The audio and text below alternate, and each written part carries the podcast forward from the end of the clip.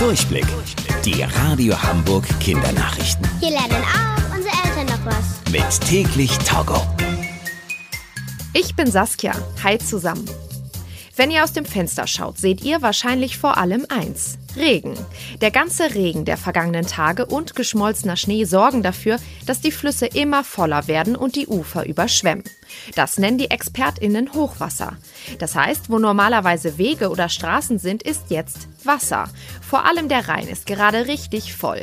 Der Rhein ist ein sehr wichtiger Fluss, weil dort viele Schiffe fahren und Dinge transportieren. Er fließt in Deutschland durch die Bundesländer Baden-Württemberg, Rheinland-Pfalz, Hessen und Nordrhein-Westfalen.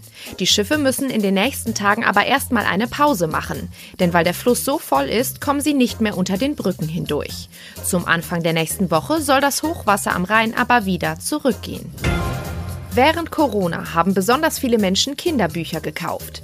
Denn gegen die Langeweile im Lockdown helfen vielen von euch Geschichten. 2020 haben die Buchläden viel mehr Kinderbücher verkauft als das Jahr davor.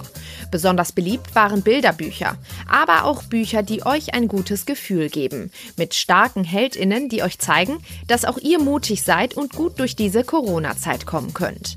Fragt doch mal eure Eltern, ob sie euch mal wieder etwas vorlesen. Oder schnappt euch selber ein Buch und erlebt tolle Geschichten und Abenteuer. Die Radio Hamburg Kindernachrichten. Mit täglich Togo.